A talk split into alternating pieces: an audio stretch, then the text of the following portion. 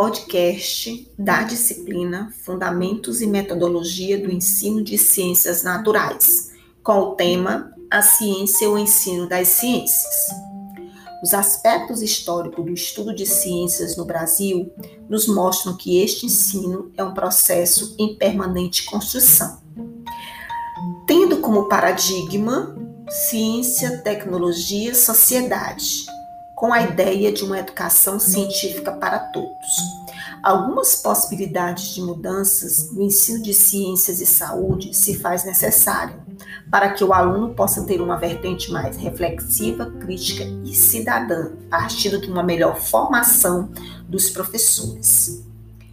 Por vezes, vemos questionamentos sobre a relevância do ensino de ciências nos anos iniciais do ensino fundamental. Alguns defendem e outros não.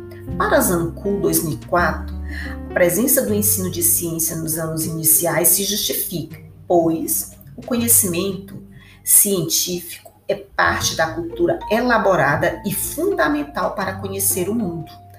A criança participa cada vez mais na defesa pelo meio ambiente e ela possui uma imensa curiosidade sobre tudo que é relacionado às ciências.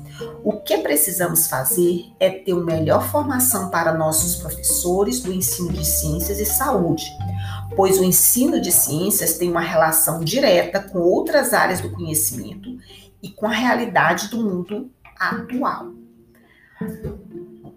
A alfabetização científica é algo muito relevante hoje e Paulo Freire é um grande defensor desta onde a mesma deve desenvolver em qualquer pessoa a capacidade de organizar seu pensamento de maneira lógica, auxiliando na construção de uma consciência mais crítica em relação ao mundo que a cerca.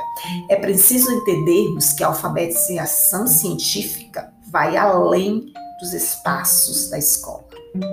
O estudo de ciências é algo encantador e que nos traz resposta para muitas questões que nos preocupam, mas para os alunos essa não é a realidade, porque a forma com que este ensino acontece ainda é muito tradicional, onde o aluno recebe a informação do professor, enquanto que a realidade deveria ser uma aprendizagem significativa, com atividades pedagógicas que sejam capazes de encantar o aluno, objetivando ações para que este aluno queira descobrir e obter conhecimentos dos conceitos dessa fascinante campo que é a ciência.